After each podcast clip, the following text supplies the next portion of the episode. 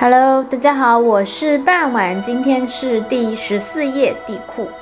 地库呢，他是中国历史中的传说人物，为五帝之一，姬姓，名俊，号高辛氏。他的祖父玄霄是太祖皇帝正妃高皇后罗祖的大儿子，他的父亲名叫焦吉，弟颛顼是其伯父。帝喾从小德行高尚，聪明能干。十五岁的时候啊，被帝颛顼选为助手，有功，被封于有心，也就是在今天的河南商丘。帝颛顼死后，他继承帝位，时年三十岁。传说帝喾继位天下共主后，以亳，也就是在今天的河南偃师为都城，以穆德为帝。当时共工氏实力强大，对喾继位极其的不满。愤怒地用头撞击不周山，使天柱折断，大地倾向东南，并进而发动反叛。帝喾下令火正离带兵平定共工之乱，失败而回。帝喾处死了离，以离的弟弟无悔继任火正，再次领兵对付共工，最后平定叛乱，杀了共工氏。帝喾呢？他是一个以仁爱治国的君主，生活十分的简朴。他平时呢神色庄重静穆，品德崇高如山。他广施恩惠仁爱，讲究信誉。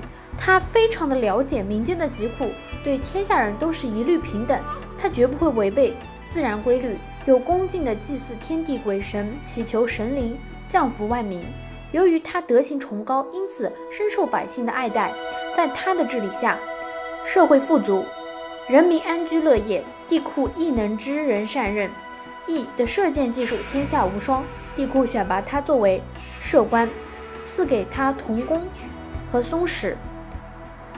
羿也不负帝喾声望。当白南反叛时，他一举将其平定。